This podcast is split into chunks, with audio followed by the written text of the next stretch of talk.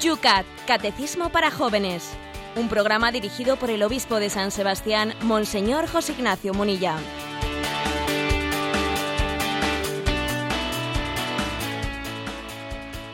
Buenos días, querida familia de Radio María. Comienza un día más este espacio dedicado a los jóvenes, a aquellos que necesitan formación, a los menos jóvenes que también rejuvenecen con el ritmo y el contenido que queremos poner siempre a estas horas de la mañana en Radio María, en torno al Catecismo de los Jóvenes con la ayuda del Obispo de San Sebastián.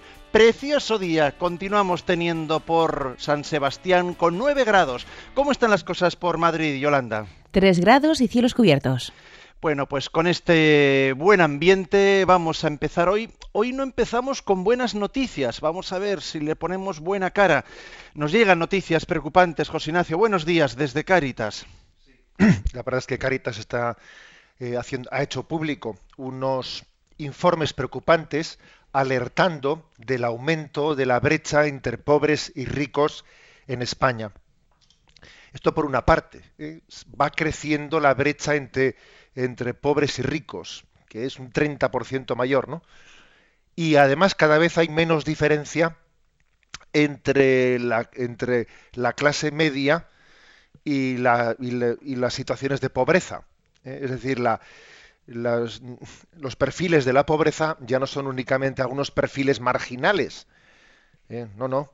Los perfiles de pobreza están ya muy cerca de muchas familias, de muchas familias que han sido consideradas hasta ahora como familias medias, incluso trabajando dos el matrimonio, los dos en la familia, con las dificultades de la hipoteca, etcétera. La verdad es que Caritas creo que se está convirtiendo en una en un gran altavoz moral de esta sociedad se está convirtiendo además en un referente, en una palabra con un, criterio de objetividad, porque a veces cuando se dan datos de estos, dependiendo de qué sectores políticos los den, pues siempre se dan intentando vestir la novia a gusto de uno. Y la palabra de Caritas se ha convertido, se está convirtiendo en un referente moral. Y, y en el fondo, Caritas es el ejercicio de la Iglesia en la caridad, ¿no? No solo es la mano que acaricia al necesitado, también es la voz profética que denuncia. Eh, por lo tanto, sirviéndonos de Cáritas como altavoz de la Iglesia, denunciemos eh, el pecado, el escándalo moral de que hay cada vez haya mayor brecha entre los ricos y los pobres en esta nación, lo cual es un escándalo, que crezca esa brecha y también es un escándalo que cada vez haya menos distancia entre la clase media y la pobreza todo lo referente a la justicia social también tiene aquí, como no puede ser más, en torno a la moral social, su espacio en este programa del Yucat. Llegaremos a todo ello, pero las noticias preocupantes también de ellas nos tenemos que hacer sin duda alguna eco de las mismas. Lo encomendamos y empezamos un día más este espacio que le llamamos así. Esto es el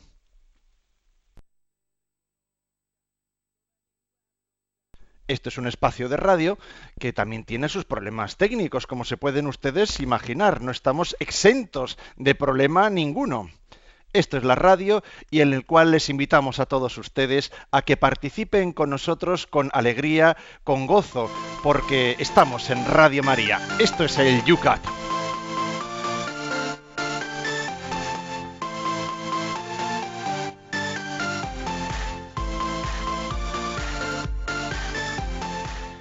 Lo empezamos como todos los días mirando hacia el programa que ayer dejábamos rico en contenido, rico también en consultas que nos fue eh, pues prácticamente imposible llegar, yo iba a decir, ni a la mitad de las que se nos plantearon. Por cierto, aprovecho porque uno de nuestros oyentes, un poco enfadado, nos decía que después de todo el correo que nos escribió ayer no se hizo eco del mismo. Bueno, es imposible que podamos responder y es más, el obispo tampoco puede después responder personalmente a todas las consultas. Hay un criterio, ¿verdad, José Ignacio? Intentando buscar aquellas de interés general. Sí, eh, yo pido un poco de paciencia a los oyentes y les digo, lanzad vuestras preguntas, porque eh, también, lógicamente, estamos pensando de qué manera las preguntas son las que más sirven al interés general. Cuando hay una pregunta pues muy particular, etcétera, pues igual uno tiene que buscar un consejo personalizado en un director espiritual, ¿eh? pero nosotros vamos a intentar, ¿eh? yo pediría paciencia y comprensión, intentaremos seleccionar las preguntas de las cuales se puedan servir más personas o más gente. Vamos con ello. Nos dice, por ejemplo, somos un matrimonio con problemas de eh, esterilidad y tampoco podemos adoptar hijos por problemas económicos. ¿Cómo podemos ser fecundos eh, de otra manera? Hace referencia a una de las preguntas de ayer. Sí, ayer hablábamos de que la, fecundidad eh, pues tiene distintas formas y que a veces Dios permite la esterilidad pues para que busquemos otros tipos de fecundidad. ¿Y a qué se refiere? Pues ciertamente no solamente a adoptar la posibilidad de adoptar unos hijos que no pudieron tener unos padres. Se dice que la adopción, eso lo dice el derecho romano, la adopción imita la naturaleza, es decir, se intenta dar a unos, a unos hijos huérfanos, huérfanos o que han tenido unos padres que les han abandonado o lo que fuere, pues lo que la naturaleza les negó, ¿no? Ahora, ¿qué otro tipo de fecundidad existe? Pues sí, claro que existen otro tipo de fecundidades eh, espirituales el hecho de que alguien esté especialmente atento y volcado en la familia, el hecho de que alguien esté especialmente atento y volcado en el ejercicio de la caridad, en la comunidad eclesial. Acabamos de hablar de Cáritas, por ejemplo, fijaros qué fecundidad tan grande el que alguien pueda ¿no? dar, el tiempo de su vida pues, a, la, atención de los pobres. Fijaros que hoy en día yo creo que lo más, o sea, el elemento más caro es el tiempo personal. Y el disponer de más tiempo, y obviamente el que no ha tenido hijos dispone de más tiempo, puede disponer de más tiempo, es un tesoro. Eh, es decir, tiene el bien más preciado es el tiempo. Poder disponer de tiempo para atender a los pobres, poder disponer de tiempo para ponerse al servicio de la evangelización la iglesia de los niños, de los, eh, eso es una joya, ¿no? Hay que pensar, Dios me ha dado este tiempo, este tiempo que yo en otras circunstancias podía, mm, debería, ¿no? Lo hubiese dedicado a mis hijos. ¿Qué otros hijos ha puesto Dios, ¿no? A mi alrededor para que les dé el, el don tan preciado, la perla del tiempo, ¿no? Que tenemos que ser, entre comillas, avariciosos en el sentido santo de la palabra con el tiempo para emplearlo en el bien, ¿no? Y no perder el tiempo, no matar el tiempo, no, no enterrar el tiempo, ¿no? Sino emplearlo en el ejercicio de la caridad. Seguro que todos los oyentes perciben el voluntariado de Radio María, por ejemplo, voluntariado de evangelización, el mismo bien que está también, qué fecundo es el voluntariado que ejercen los eh, distintos miembros del Radio María a través eh, de esta Radio de la Virgen. Vamos también escuchando lo que nos dice desde Córdoba Teresa. Mi duda es si el matrimonio con alguien que no vive una vida cristiana puede ser de Dios la pregunta es interesante porque vamos también este programa eh, que se dirige a todos pero también que tiene a los jóvenes especialmente no pues como interlocutores uno dice a ver yo tengo un noviazgo y el noviazgo con alguien que no cree en Dios etcétera puede ser conforme al querer de Dios. Vamos a ver no es que ¿eh? digámoslo claramente la Iglesia no es que prohíba un noviazgo un matrimonio con alguien que no sea creyente. No lo prohíbe pero sí que es verdad que advierte, porque podría ser voluntad de Dios, podría caber en los planes de Dios, eh, pues que tú seas esposa, seas esposo de esta persona que no cree en Dios y que Dios se sirva de ti como un instrumento para acercarle a Él. Eso puede estar en los planes de Dios. Pero también vamos a ser claros, puede no estarlo, porque es verdad que mm, lo que en teoría es muy bonito, también en la práctica puede ocurrir lo contrario.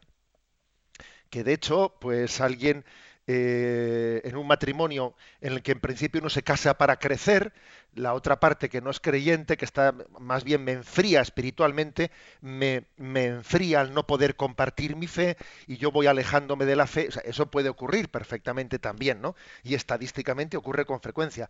Y la posibilidad de conjugarse en un proyecto católico para educar a los hijos, etcétera, se vuelve complicada. Luego la Iglesia no dice un no ¿eh? no dice un no rotundo a un matrimonio con una persona no creyente, pero sí advierte de que hay muchos problemas, de que es que em, tiene, uno que tener muchas garantías para que eh, los hijos vayan a ser educados conforme a, los principios cristianos, etcétera, etcétera, etcétera. ¿eh?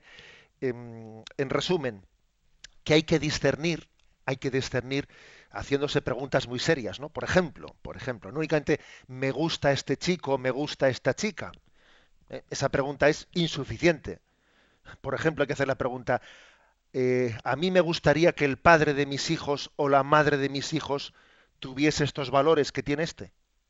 Esa pregunta también hay que hacérsela. Nos llega desde Sevilla un planteamiento muy hermoso. Mi padre, siendo una excelente intachable persona durante toda su vida y después de haber discernido mucho, no creía en Jesucristo, pero se casó con mi madre por la Iglesia Católica porque mi madre era cristiana. Luego nos educó a mí y a mis hermanos en colegios religiosos y le pregunté el por qué y me explicó que él quería educarnos en estas creencias y que luego nosotros eligiéramos en nuestra conciencia. De los cuatro hermanos, solo uno está apartado de la iglesia, los otros tres estamos muy unidos a ella. ¿Hizo bien al casarse por la iglesia? ¿O tal como dice don José Ignacio, actuó hipócritamente y cometió un sacrilegio? Muchas gracias a los dos por este programa que nos ayuda tanto. Que Dios les bendiga, dice.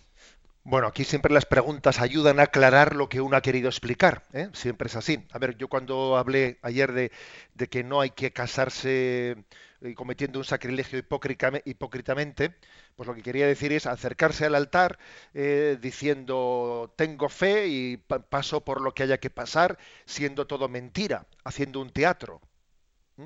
Eso es actuar hipócritamente y es mejor, desde luego, no acercarse a un sacramento en esas condiciones.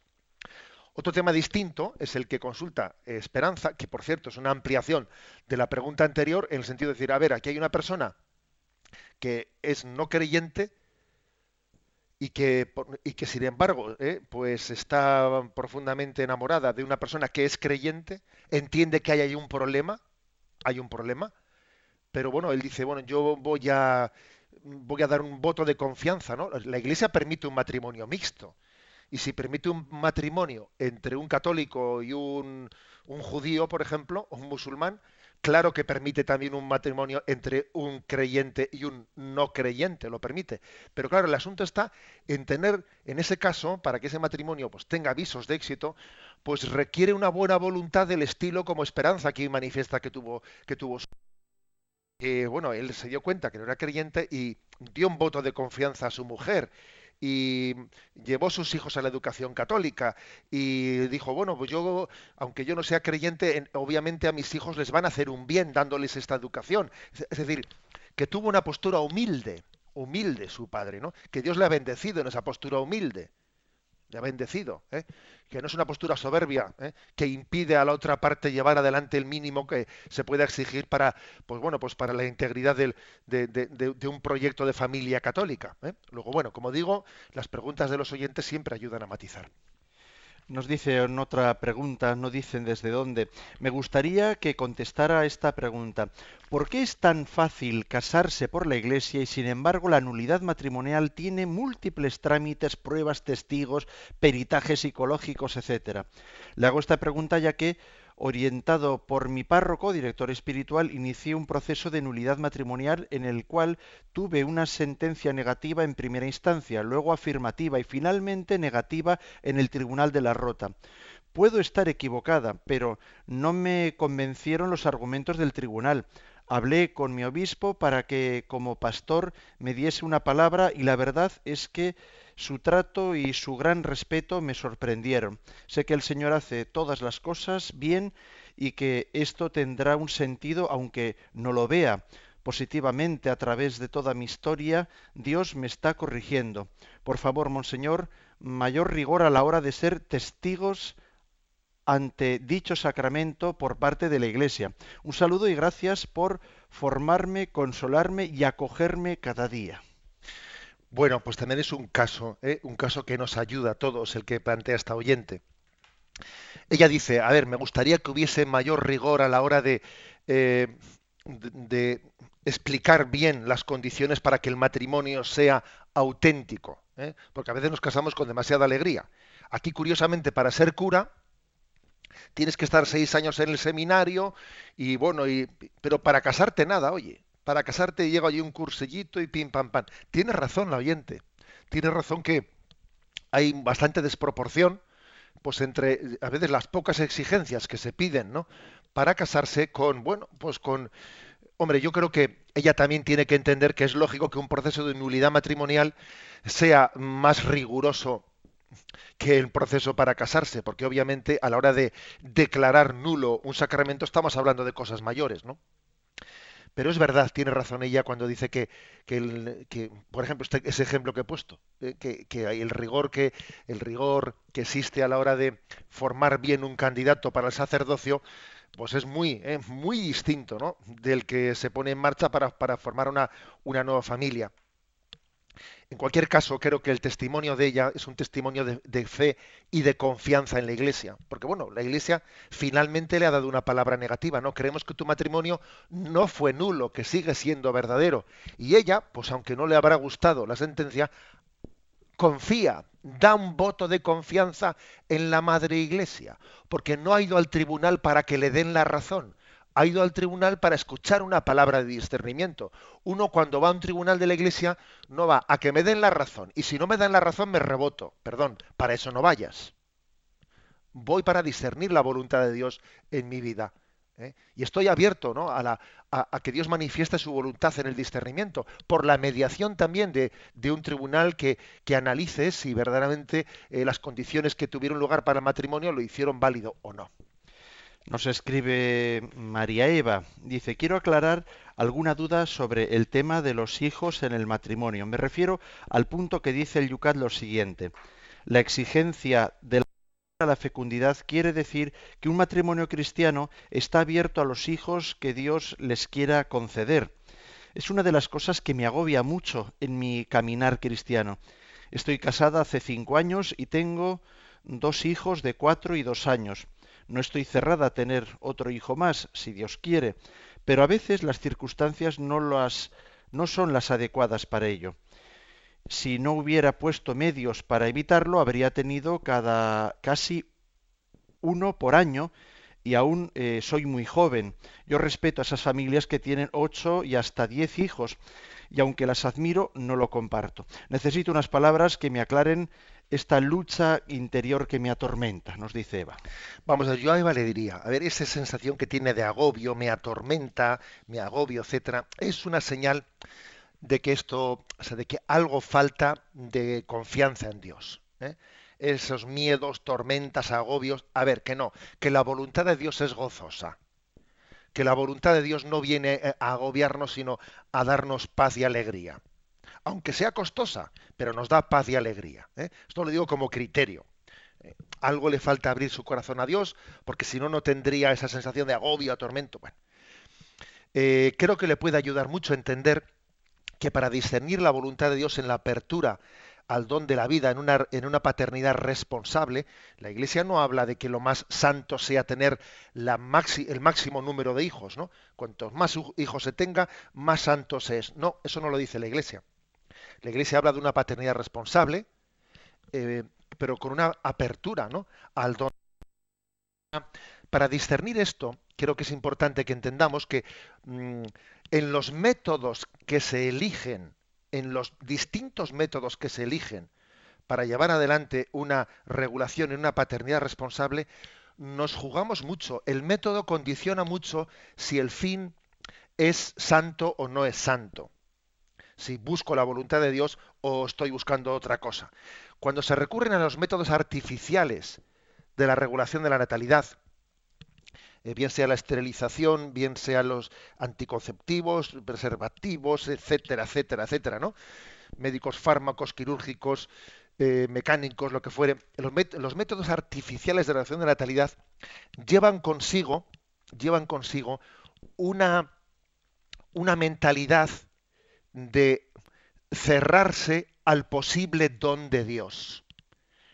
implícitamente los métodos artificiales conllevan eso. No solo es una cuestión de método, una intencionalidad de no buscar la voluntad de Dios. Mientras que cuando recurrimos a, los métodos naturales, es decir, que Dios mismo ha posibilitado que la naturaleza humana, la naturaleza de la mujer, no siempre sea fecunda, luego Dios mismo ha dejado inscrito en la naturaleza humana que la sexualidad no tiene únicamente la, la dimensión procreativa, porque entonces hubiese hecho a la mujer siempre fecunda. Tiene también otra dimensión que es la dimensión unitiva. Dios mismo ha dejado en la naturaleza la posibilidad de expresar el amor eh, fecundamente o, de una manera no fecunda. ¿no? Entonces, el que recurre a los métodos naturales mm, está en el fondo dejando la última palabra a Dios. Detrás de los métodos naturales hay una filosofía de vida que dice, el hombre propone y Dios dispone. Y detrás de los métodos artificiales hay otra mentalidad que dice, ¿no? El hombre propone, Dios dispone y yo me antepongo. ¿Eh? ¿Sabéis ese chiste que dice? El hombre propone, dispone y la mujer se antepone. ¿eh? Con perdón del chiste, ¿no? Se interpone. Se interpone. bueno, es decir, eh, se interpone. No, es que los métodos artificiales suponen una especie de rebelión del hombre ante la posible voluntad de Dios de hacer fecundo el acto. Y en los métodos naturales hay como una proposición del hombre, dejándole de Dios la palabra última. En lo referente al don de la vida, la última palabra la tiene que tener Dios y no nosotros. Y cuando esto lo tenemos claro, nos dejamos de agobiar. A ver, yo me dejo de agobiar cuando entiendo que Dios tiene la última palabra. Sin embargo, me agobio y me angustio mientras que yo tenga la sensación de que yo tengo la última palabra. Que no, que la tiene Dios.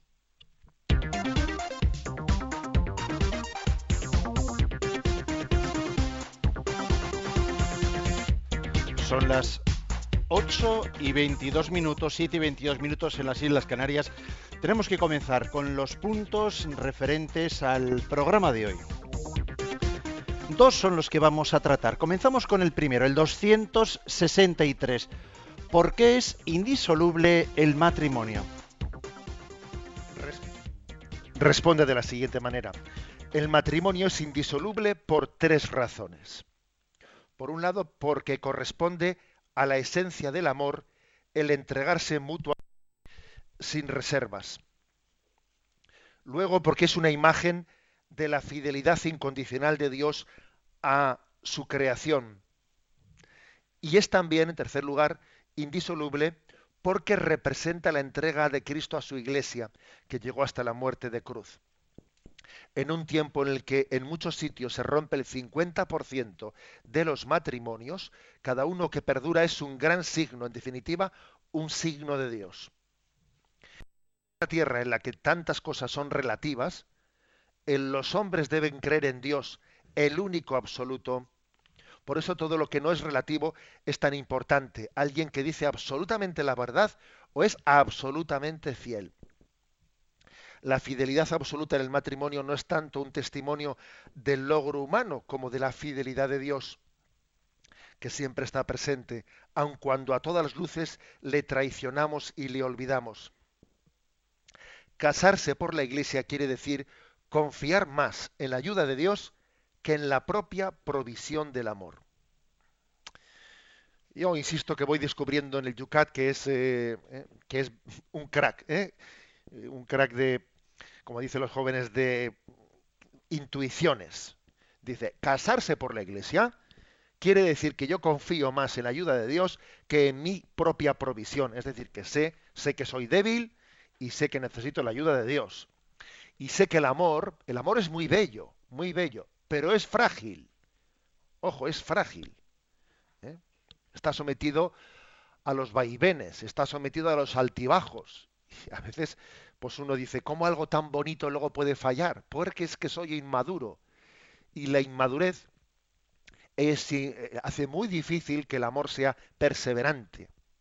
La inmadurez lo hace difícil. Y por eso yo recurro a, a una imagen del amor que es la de Jesucristo, revelada en Jesucristo, que hace que el amor, el amor sea eterno. El amor es eterno porque es que Cristo me lo ha revelado y me, ha, y me lo ha me lo ha mostrado en la cruz. En la cruz de Cristo yo descubro que el amor es eterno y que está por encima de mis altibajos. Es que redimido al amor. No solo el Señor murió por amor, es que al morir en la cruz redimió al amor, hizo que el amor fuese total, que no fuese sí, pero no, eh, te quiero, pero no estoy dispuesto a, etcétera, etcétera. En la cruz, el amor ha sido redimido.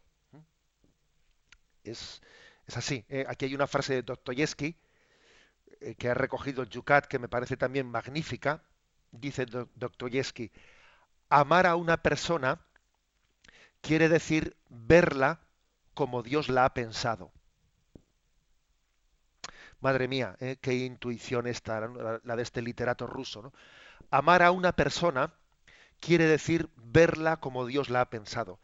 Es decir, en el sacramento del matrimonio, yo no únicamente estoy viendo ¿eh? pues una persona que me hace tilín, como se dice, no que me atrae, no, no. estoy llamado a verla como Dios la ve. El sacramento del matrimonio me permite ponerme eh, unas gafas que son en cómo veo a la otra persona. La veo como un signo de Dios para mí. El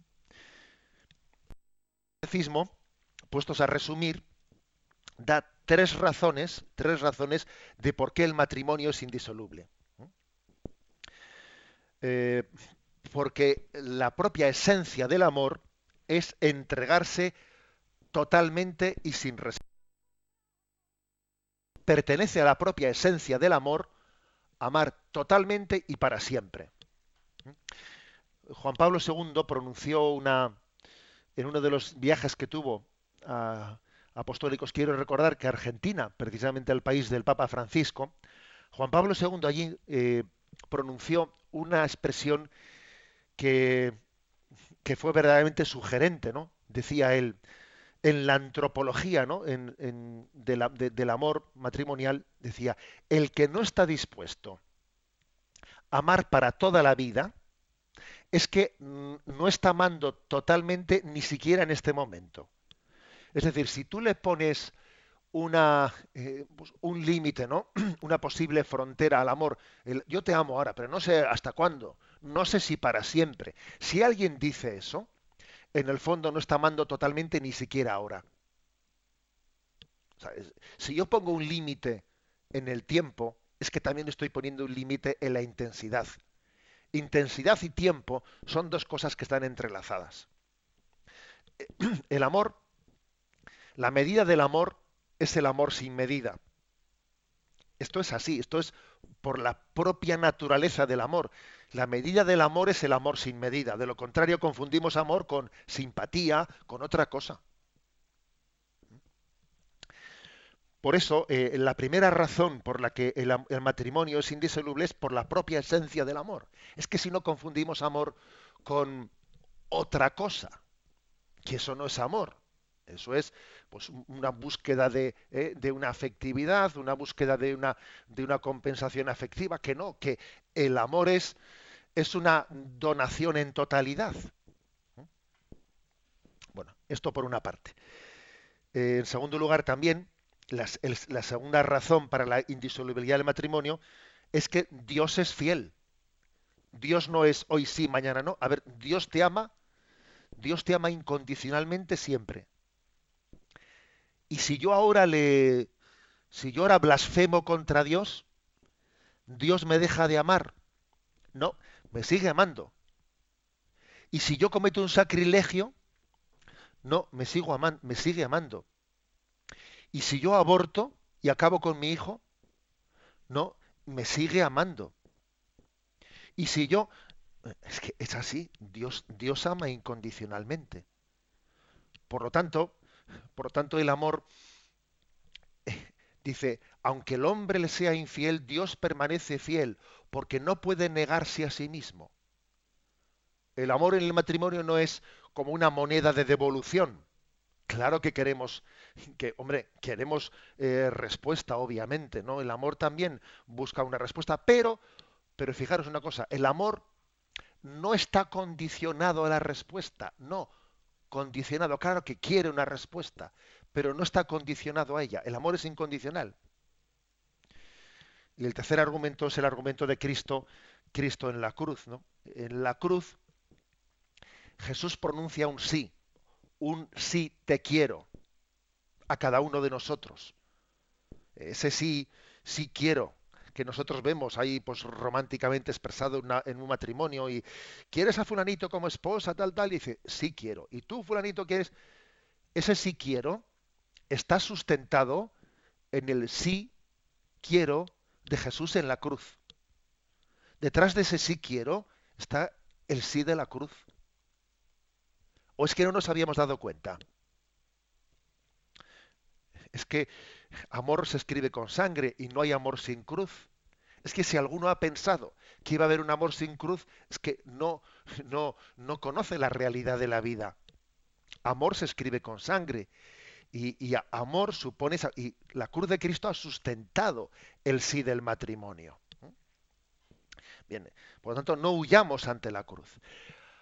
Hay un episodio que yo en alguna ocasión me lo habéis escuchado, me parece, que uno lleva aquí tantos años hablando que ya me parece que todo su repertorio de ejemplos y de cosas lo tiene agotadísimo, pero bueno, ¿eh? hay un, ejemplo que se ha puesto ¿eh? y es el que cuando, cuando se llega, cuando Gregorio Magno eh, llegó a las, costas de Fenicia, a las costas de Fenicia para eh, llegó en sus barcos eh, para poder eh, conquistar Fenicia. Desembarcaron en las playas y estaban allí las murallas de aquella ciudad que parecían inexpugnables, inexpugnables.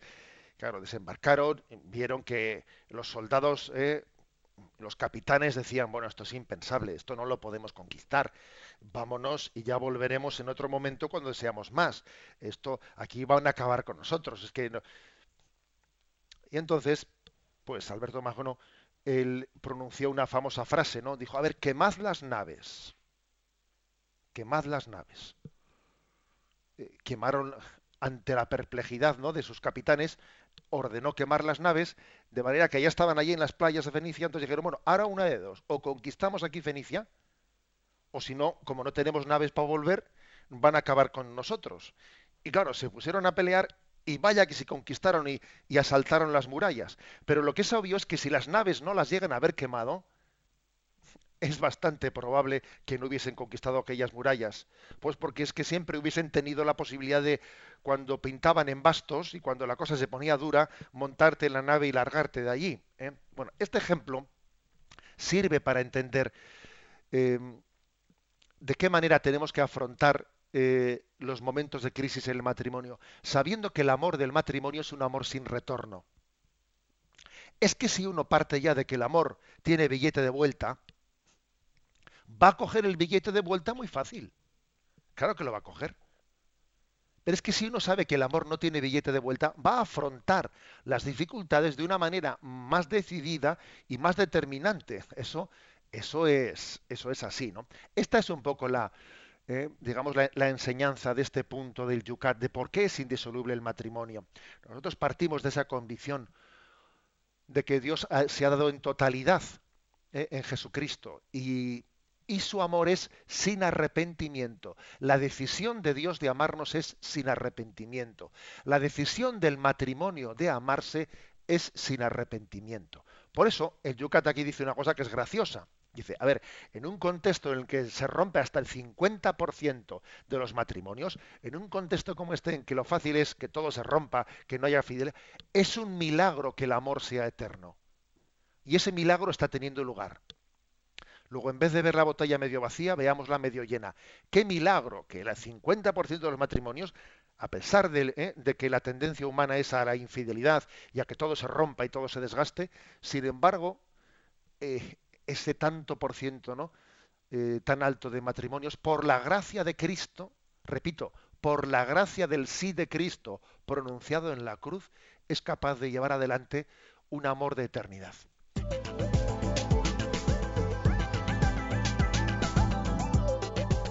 Son las 8 y 34 minutos, 7 y 34 minutos en las Islas Canarias. Sintonizas Radio María. Estamos en el Yucat. Un descanso musical para atender las redes sociales. Sabéis que podéis participar en este programa interactivo lanzando en Twitter tu pregunta. No tienes más que citar a arroba obispo munilla.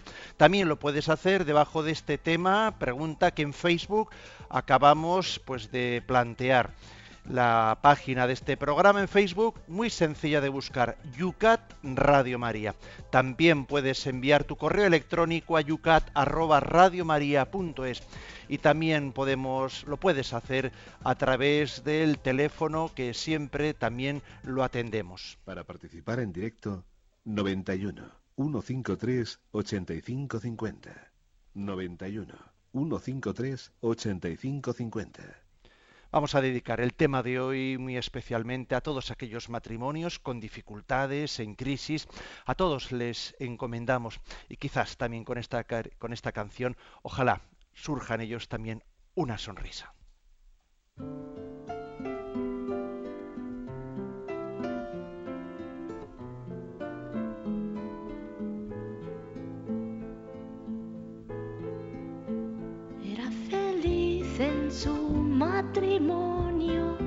Aunque su marido era el mismo demonio. Tenía al hombre un poco de mal genio y ella se quejaba de que nunca fue tierno. Desde hace ya más de tres años recibe cartas de un extraño, cartas llenas de poesía que le han devuelto la alegría. ¿Quién la escribía versos? Dime quién era. ¿Quién la mandaba flores por primavera? ¿Quién cada 9 de noviembre, como siempre sin tarjeta, la mandaba un ramito de violetas?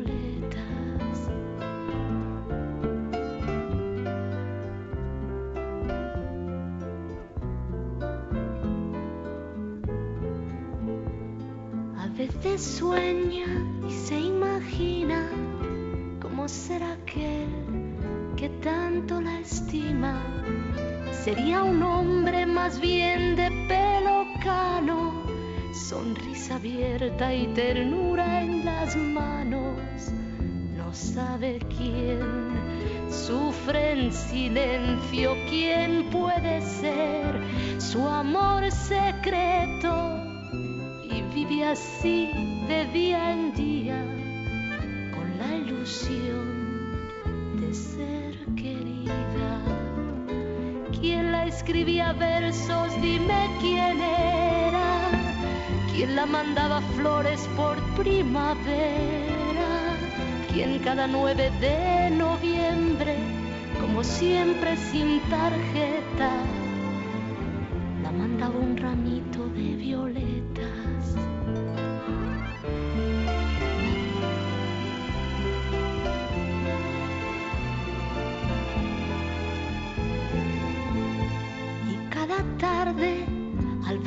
Su esposo, cansado del trabajo, la mira de reojo.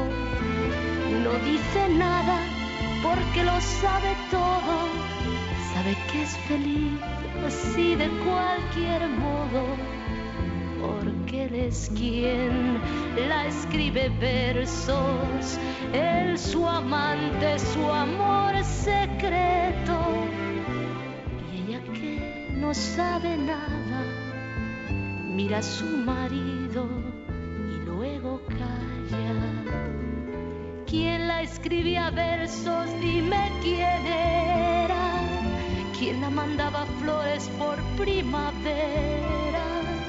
¿Quién cada 9 de noviembre, como siempre sin tarjeta,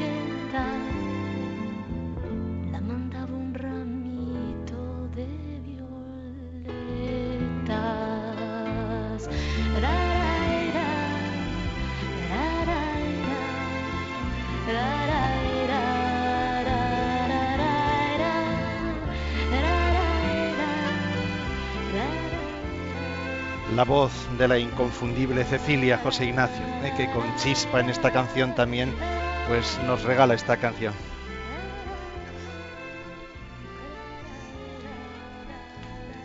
Sintonizamos Radio María, estamos en este espacio y dedicado especialmente pues a este tema matrimonio.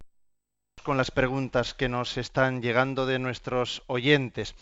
Vamos a ver, nos dice Consuelo, el pasado el lunes en el canal de televisión La 13 oí a un periodista decir que menos mal que han elegido a este Papa para que se pronuncie las diferentes formas de matrimonio que hay en el día de hoy.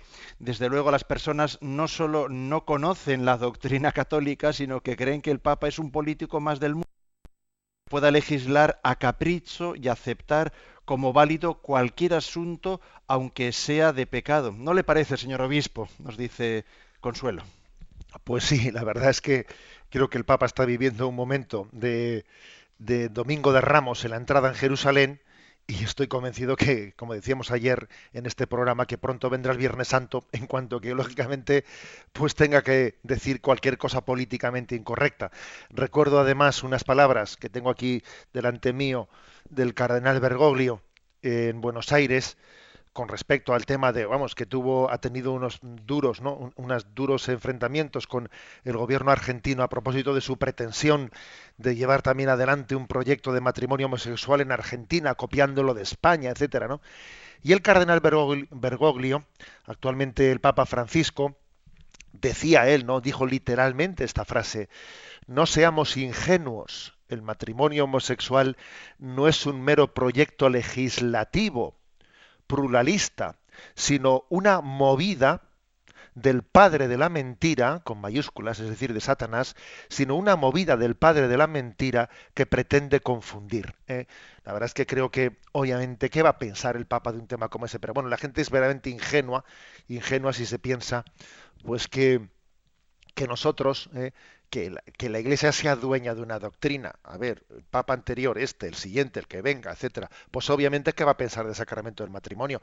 Vamos a ver, es como si nosotros pensásemos que, que depende de mí eh, la, fe de la Iglesia. La fe de la Iglesia cómo va a depender de, de uno o de otro o del de más allá. Pero bueno, digamos que Bendito sea Dios, ¿no? Que, exista pues, un momento de, gracia, de simpatía, de cariño ¿eh? en la acogida a, un pastor, aunque obviamente está basado, tal y como estamos percibiendo, estamos, está basado también pues, eh, en unos movimientos mediáticos que son inconsistentes. Pero bendito sea Dios, vivamos el domingo de Ramos, ¿no? Eh, no les callemos, porque si estos no gritan, gritarán las piedras. Ya vendrá el Viernes Santo. Pero ojo, también vendrá después el domingo de resurrección, después del Viernes Santo.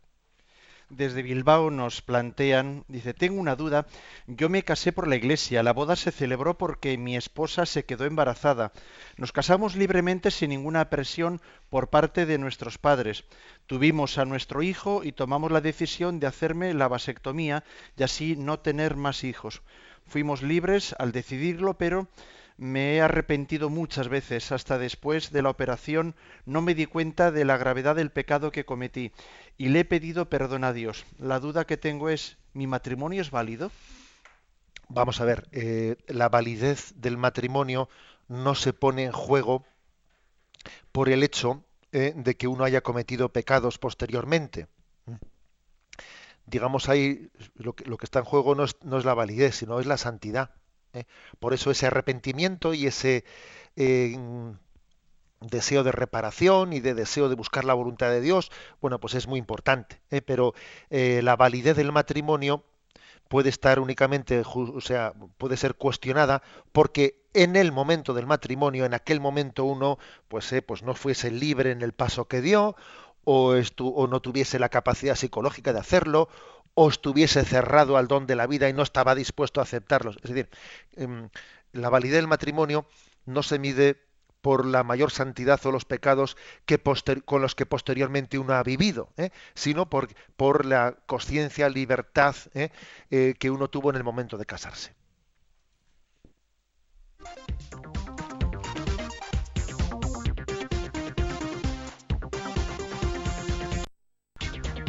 Son las 8 y 44 minutos, 7 y 44 minutos en las Islas Canarias.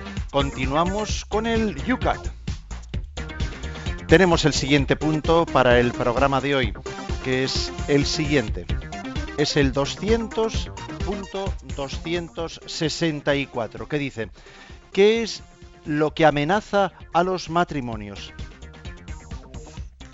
La respuesta es, lo que amenaza realmente al matrimonio es el pecado. Lo que lo renueva es el perdón. Lo que lo fortalece es la oración y la confianza en la presencia de Dios. Voy a repetir esto porque es que no tiene desperdicio. Lo que amenaza realmente al matrimonio es el pecado. Lo que lo renueva es el perdón. Lo que lo fortalece es la oración y la confianza en la presencia de Dios.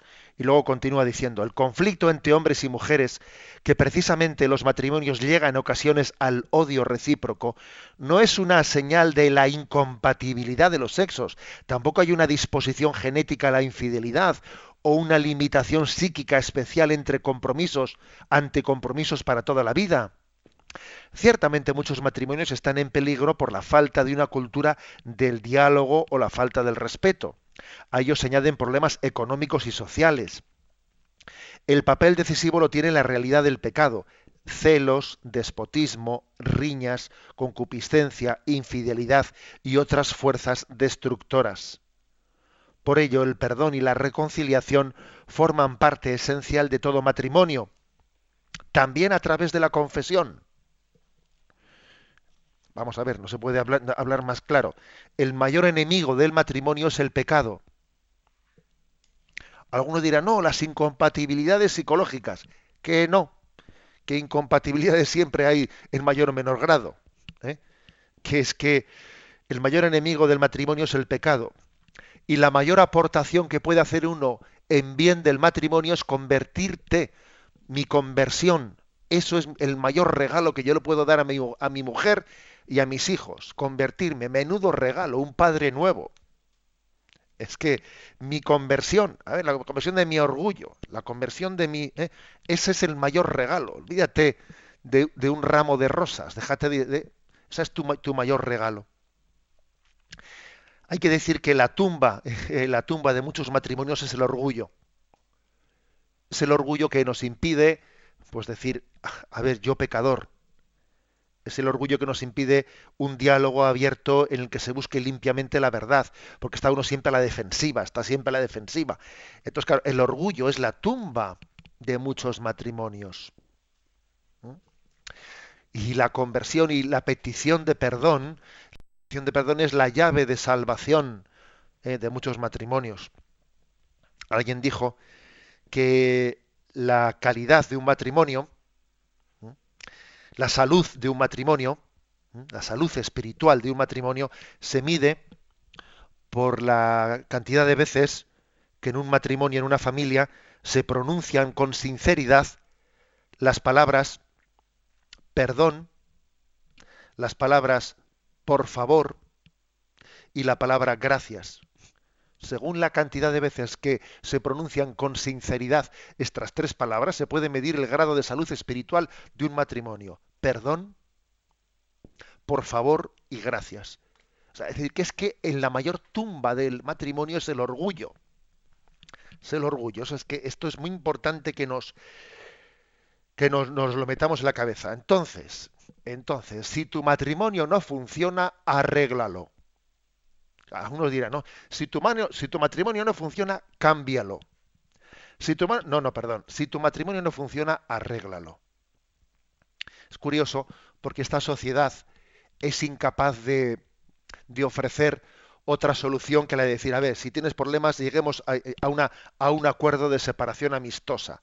Pero ¿qué acuerdo de separación amistosa? Oiga, pero es que eso es, eso es no creer en la posibilidad de sanar los problemas en su raíz. O sea, los problemas pueden ser afrontados, los problemas pueden ser solucionados. O sea, las cosas tienen un problema. Los, problemas tienen unas causas. Y si yo esa causa no la... El problema lo voy a arrastrar conmigo, vaya a donde vaya. A una segunda relación, por supuesto. Incluso aunque no quiera tener una segunda relación, lo voy a arrastrar también, porque no he afrontado el problema. Si tu matrimonio no funciona, arréglalo. Afróntalo. Las cosas tienen sus causas. Las causas pueden ser conocidas, pueden ser afrontadas. Así como en otro tiempo la Iglesia de una manera subsidiaria pues abrió hospitales, abrió universidades, pues porque la sociedad civil en aquel momento no estaba para esas, estaban todos los gobiernos únicamente, ¿no? Pues con todos sus presupuestos haciendo guerras y la Iglesia fue la mecenas de la educación y del arte durante muchos siglos.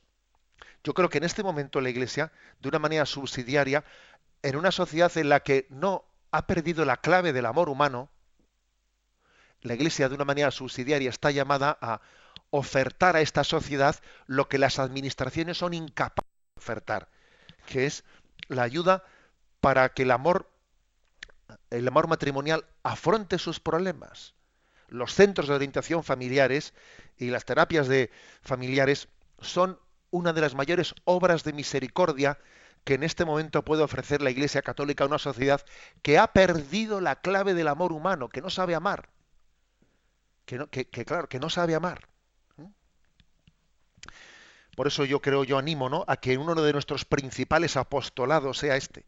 Estaba ayer, antes de ayer, estuve visitando un colegio y tuve un, bueno, os encuentro con los alumnos, con tal, y un momento determinado también me encontré con el claustro de profesores del colegio y les dije, y les dije, fijaros, vosotros, eh, como tenéis a seis horas a los chavales con vosotros, vosotros fácilmente percibís desde aquí eh, las crisis de familiares, porque ahora un chaval enseguida, si su familia no, no, vive establemente, si hay problemas en casa, el chaval lo trasluce enseguida y un profesor, un tutor, le ve a distancia, este está teniendo problemas en casa, es Y les dije, tenéis un observatorio, en un colegio, tenéis un observatorio eh, pues de lujo, para detectar las crisis familiares.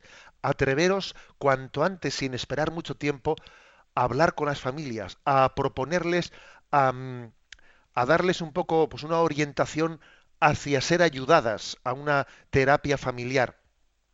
Y les dije a los profesores, pocas obras de misericordia podréis hacer más grandes que la de a un alumno ayudarle a que su familia se consolide y se salve comparando con todas las asignaturas que le vas a enseñar, eso es una, o sea, las asignaturas son una broma. O sea, la, mayor ayuda que vas a poder prestarle es ser un instrumento para que una familia salve sus problemas, los aborde y se consolide y renazca en el amor. Eso es lo más importante. A veces, cuando estamos en plena borrasca, pues solemos estar un poco cegados y necesitamos una ayuda desde fuera una ayuda desde fuera, porque lo que he dicho antes, porque el orgullo me bloquea, porque parece que que ya cada uno tenemos nuestro rol, yo he dicho no y entonces me, ¿eh? me reafirmo en el no, en el no, y hace falta a veces alguien con una cierta autoridad moral desde fuera que le diga, pero, vosotros estáis pensando, ¿os dais cuenta del daño que estáis haciendo en la familia?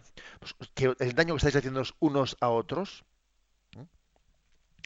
hay que redescubrirse, ¿eh? redescubrirse. Termino con esta frase que aquí nos ofrece el Yucat de Mauriac, que es un famoso novelista francés. Dice, amar a alguien es ser el único en ver un milagro invisible para los demás. ¿eh? Repito la frase. Amar a alguien es ser el único en ver un milagro invisible para los demás. Los demás no lo han visto pero Dios a mí me ha dado la capacidad de ver que esta persona es maravillosa. Y Dios me ha permitido enamorarme de ella y es un milagro, porque yo veo en ella lo que los demás no ven en ella. ¿Mm? Eh, algo así es el amor, ¿no? Pero hay que estar continuamente limpiando tu vista y convirtiéndote para que ese milagro sea eterno, ¿no? Y no sea únicamente pues una, una visión de un momento.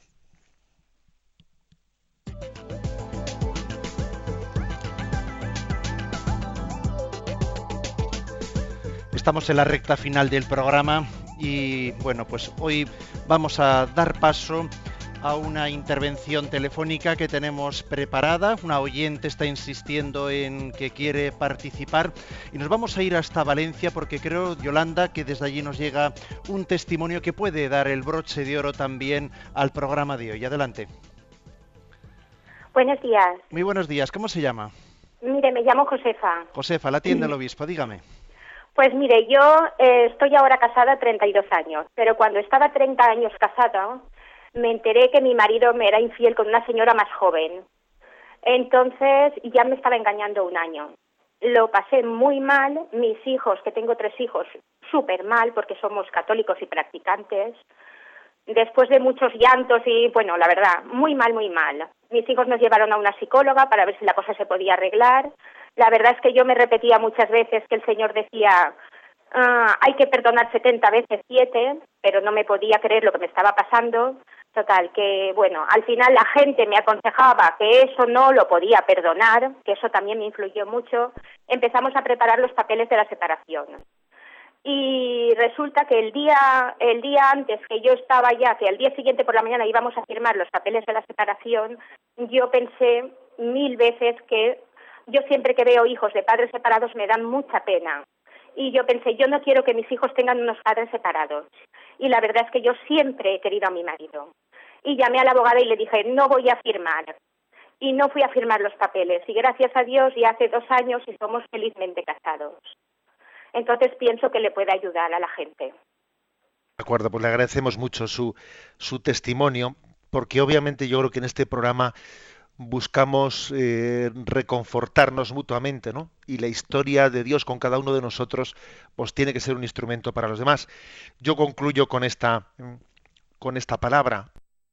Eh, el mayor regalo que podemos dar a nuestra familia es nuestra conversión. Es nuestra conversión. Y la conversión, pues para el marido de esta mujer, obviamente sería la que fue. Y la conversión para ella, ella que nos ha dado este testimonio, es la conversión de la misericordia y del perdón. Eh, claro, es decir, yo también he sido infiel a Dios y Dios me aguanta. Y Dios, o sea, y Dios tiene paciencia conmigo. No la voy a tener yo. Al que me perdonó una deuda de miles de talentos, no le voy a, perdonar yo una, una deuda infinitamente más pequeña. En el fondo, pues tenemos un testimonio de la incondicionalidad del amor. Vamos a despedirnos y para el día de mañana, Esteban, pues continuamos con este tema tan interesante del, em, matrimonio eh, explicaremos el punto 265. Todas las personas están llamadas al matrimonio. 266. ¿Cómo se celebra la boda por la iglesia? 267. ¿Qué se hace cuando un católico quiere casarse con un cristiano no católico? Y damos también el siguiente punto que es parecido al anterior. ¿Puede casarse un católico con alguien de otra religión? Por lo tanto, estos cuatro puntos para mañana, 265 al 268. Concluimos recibiendo la bendición. La bendición de Dios Todopoderoso, Padre, Hijo y Espíritu Santo, descienda sobre vosotros. Alabado sea Jesucristo.